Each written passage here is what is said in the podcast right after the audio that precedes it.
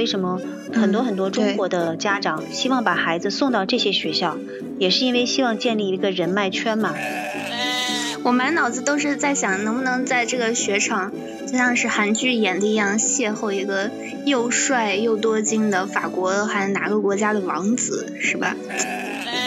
大多数这些学校都在哪里呢？就是在他们的大城市，还是就是在那些像小贤说的他的那个山间三片农场的呢？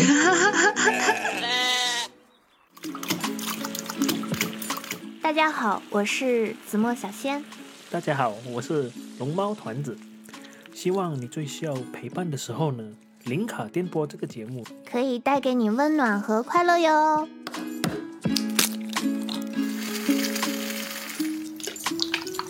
这些学生在在同一个地方学习，可能，呃，有的人是什么各国王子啊、公主啊，或者是明星富豪，这个就比较适合，就是比较有利于大家在同一个圈层里面去进行社交吧。其实我觉得这个也是一个特别吸引人的地方。为什么很多很多中国的家长希望把孩子送到这些学校，也是因为希望建立一个人脉圈嘛。那我们都已经工作了，我们也知道这个步入社会以后，其实自己能力。呃，是一方面，更重要的是自己人脉圈很重要，尤其是不管是找工作也好，嗯，做做事情也好，然后公公司里，比如说做做一些自己想要做的业务也好，有一个非常强大的人脉圈，其实对将来以后自己的发展啊非常有帮助。这个我太赞同了，这个就是你有时候你的圈子，甚至可以决定就是你的眼界，你的生活。所以就是说，在你选择圈子的时候，其实也是在选择的你的一种未来的生活方式，哪怕甚至是你的人生的这种轨道，对吧？嗯，对的，对的。所以说，呃，圈层也决定了，就像你所说的，圈层其实真的决定了眼界。呃，每个人在不同的环境当中，你所关心的事情或者你所这个看到的东西是完全不一样的。所以我觉得就是这些是一个优点啊，就是这些呃瑞士的贵族学校的一大优点。所以呢，如果家庭经济条件可以接受的话，我还是觉得挺值得把这些孩子送到这么优质的学校当中，因为这些这些呃这些人生观、世界观是在自己的家里面或者是自己的国家你是体会不到的，你必须要到一个非常国际化的环境当中，才有可能去体会到。对你说。有好多这些民族的这个学校在在呃瑞士，那它大多数这些学校它都在哪里呢？就是在他们的大城市，还是就是在那些像小贤说的他的那个山间山边 农场那里呢？哎，龙猫对这个地理位置突然间这么感兴趣，已经开始策划子孙后代的问题了。那个，那我 那我就可以的，可以的。小龙猫去哪？对呀，我可以，可以的。但是我觉得这些学校都是瑞士这个国家蛮小的呀。对，要要说大也不大，对。可是就如果能那么多有名学校，这些学校，然后看到他们活动又很多，这应该是应该跟一个大学差不多一样大这样嘛。就就好奇他们大多数都是在哪呢？在城市还是在那个就农场那边呢？其实就是呃，绝大部分瑞士学校在呃，比如说瑞士一些大城市，像日内瓦。嗯，还有这个苏黎世，还有这个蒙特都是在非常大城市当中的中心中心地方，偏外一点。然后有的学校就是，呃，就是资金实力比较雄厚，它会有冬季校区和夏季校区。打个比方，刚才我说的这个罗什，它就是有两个校区。其实它是瑞士唯一一所这个 K 十二这个阶段的学校的有两个校区的。夏天的时候，大家在那个日内瓦。日内瓦离机场就大概三十分钟的车程，呃，他们在那个地方，日内瓦这个校区大概有三十多公顷的这个马场，全是这个家族自己的，而且各种什么网球俱乐部、游泳俱乐部、湖这个叫什么保龄，就是各种各样俱乐部，全部都在学校校内，学生几乎不用出去，而且这个全欧洲最知名的呃交响乐队队乐团、交响乐队乐团这些专业的老师们。常年呢会在这所学校里呃教课练习，然后呢呃呃这个对教课和练习，所以而且这所学校也有一个最大的一个这个艺术图书展览中心和剧院，也是属于瑞士最顶级的这个最顶级的一个剧院。所以在里面的学生其实真的是享受着非常优质的，我可以说是全球最优质的教育资源和教育设施设备，以及包括全球最棒的老师都在里面。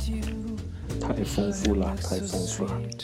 对，然后它的另外一个校区叫冬季校区，在哥斯达德。刚才我说的，就是可以碰到那个 Paris Hilton 和其他，比如说麦当娜啊什么这些好莱坞明星啊，分分钟都是可以看到的。这个地方叫哥斯达德，它是瑞士最大的一个、最奢华的一个旅游滑雪胜地。呃，很多政要、知名的一些国际政要都会呃，在冬天的时候去那边去滑雪。它为什么有两个校区呢？就是冬天的时候，基本上学生只上半天课，后半天的课就是全部都在滑雪。那整个一个冬天基本上就是半天都在滑雪，半天在上课。哇，好好好玩哦！上课半天，滑雪半天。其实我能理解为什么要去滑雪。因为就像刚才桃子说的，这些很多的机遇啊、邂逅啊，都是在滑雪中。所以就是跟他们说，你们上午好好学习，下午啊就该去建立自己的人脉圈了。去吧，去吧，去滑雪吧，是这样的。哎呀，这个小仙总结的这是太精髓了，画龙点睛啊！你简直就是，你是其实什么都没听进去，就把这个人脉圈给听进去了，是吧？这个是最重要的。你太懂我了，嗯，我满脑子都是在想能不能在这个雪场，就像是韩剧演的一样，邂逅一个又帅又多金的法国还是哪个国家的王子，是吧？哎呦，原来你喜欢法国人啊，法国小帅哥是不是？金发碧眼，对吧？帅哥只要是帅是吧？哪个国家不重要？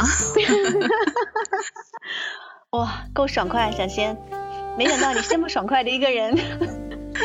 没关系的，那个你看你看一下标准，我帮你物色一下。下回来瑞士，我带你去，我带你去滑雪。然后呢，把那边的朋友介绍给你，然后你就看着办。你想怎么撩，你随便啊。哎呀，这就说的我都不好意思了。其实人是人家都是在等待一场很浪漫的邂逅，这就好像有点刻意啊。但是也没关系，哦，还真是没关系没关系。嗯，我给你安排一个那个呃滑雪老师教练。然后让你在这个，呃，非常不经意之间撞到某人，撞到某某国家的王子。这个时候，这个王子会问你：“哎呀，你撞坏了吗？”嗯，哇，要不要我带你去医院看一下？太有画面感了。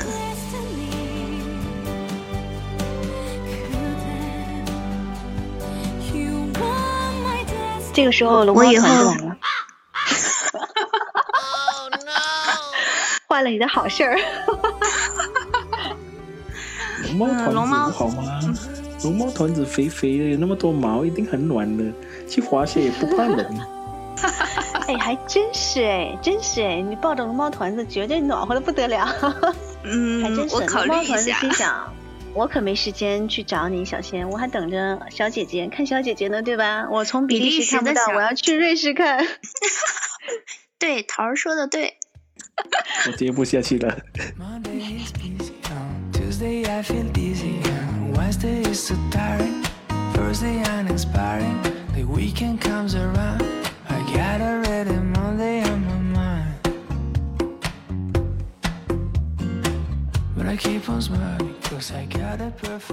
所以的话，这个贵族学校它和私立学校会有什么区别吗？就是说，除了有这种呃可望不可及的明明星贵族，它其实有什么本质的区别吗？嗯，其实瑞士的呃学校不分私立和贵族，它就叫私立贵族学校，是在一起的，就两种，一种就是公立，一种就是私立贵族学校，叫国际学校。它的主要的区别就是一呃，所有授课语言都是英文。就是比如说，瑞士是有三国的官方语言，对吧？其实是四国。那如果你在本地学校上学的话，你在法语区，你就要接受法语授课；你在德语区就要接受德语授课；你在意大利语区，你就要接受意大利语授课。所以，呃，对很多其他国家、其他城市来的一些家庭，那没法进去，对吧？因为大家基本上还是讲英文，希望孩子接受国际教育嘛。所以，这些国际学校的第一大的区别就是全英文授课。然后第二大区别就是他们的文凭，文凭的话，呃，这些国际学校的文凭都是 IB 课程，IB 课程叫 International Baccalaureate，就叫国际文凭大学预科课程。这个课程非常非常难，而且这个课程的发源地呢，也是在瑞士。当时是瑞士有法国、意大利还有瑞士三个国家的教育机构在一起，一起研究的这个 IB 的课程，叫 International Baccalaureate，就是国际文凭。这个国际文凭就是考核的是学生的三百六十度的全方位考核，就是除了这个呃数理化，我们所认为的数理化，还有比如说艺术类的、体育类的、音乐类的这些考核，以及包括你个人的这种呃社会责任感的考核。所以这个呢又占到了一半的分数，那很多大学就非常倾向于就是接收这样学习 IB 的学生，所以有 IB 课程的这个资质的这些高中来讲的话是非常，呃受青睐的。另外一点就是很多的课外俱乐部的活动，以及包括比如说呃学生之间的社交，以及很多时候每一年都会有这个学校带着去出游，然后他们的出游跟我们的这种出游不太一样。他们出去去旅行，基本上去去另外一个国家，打个比方，去南非，南非最贫穷的一个国家，去帮助这些国家的孩子们，或者是这个国家的一些小城市，就像有点像扶贫，就是带着这些家境非常好的这些孩子，他们去看一看真正的社会是什么样子的，真正的世界是什么样子的。那将来以后他们呃长大了，他们的目的是什么？他们所要去做的是什么？而不是让他们只觉得，呃，我生活在一个非常富裕的家庭，呃，金汤勺出含着金汤勺出生，呃，什么都不用想，也不用去担心，就是基本上培养他们一个大的世界观、大的人生观、大的世界观以及大的价值观。所以我觉得这一点呢，就是非常非常值得值得去称赞一下这些学校。哇。就是让你在这种德智体美劳全面发展，让你知道这个世界的困苦，也让你享受这个世界好的，就是让你做一个格局很高的人。对的，对的，而且这些学校基本上就是全寄宿，就是有的家长可能八九岁就把孩子送过去了，他们从小其实就培养孩子这种独立性，这些是其他学校也给不了的，就是嗯，培养这些这些贵族学生这种贵族意识，但是呢，更多的是培养他们的独立思考的能力。以及包括一些良好的礼仪，呃，比如说在学校当中，你要遵守学校的规定。你在吃饭的时候，你的吃饭礼节是什么？然后呢，比如说吃饭过程中自己如何领菜、分菜，然后如何去跟这个学校的各个部门去沟通。基本上每一个学生身上呢，呃，这个都没有这种这种骄奢之气啊，因为大家都是在一个平等的平台上生活和学习，所以学校是非常不鼓励的。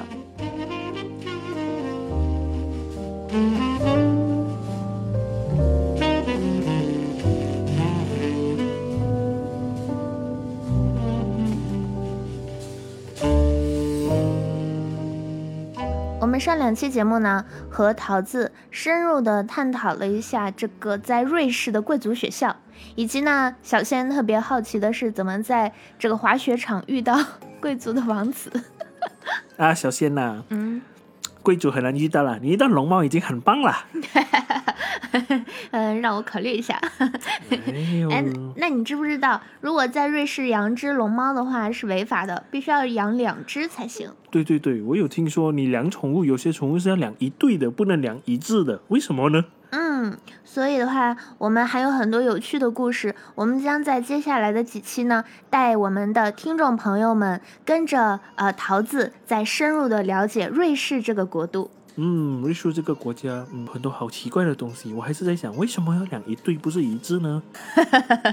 如果你喜欢小仙，也记得订阅专辑；如果你喜欢龙猫，也要订阅专辑；如果你喜欢我们的话，那就更要订阅这张专辑啦。呃，来，大家听众朋友们，订阅哦。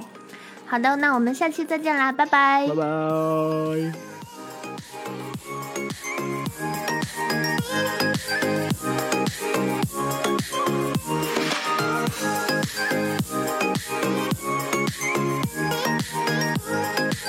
Yeah.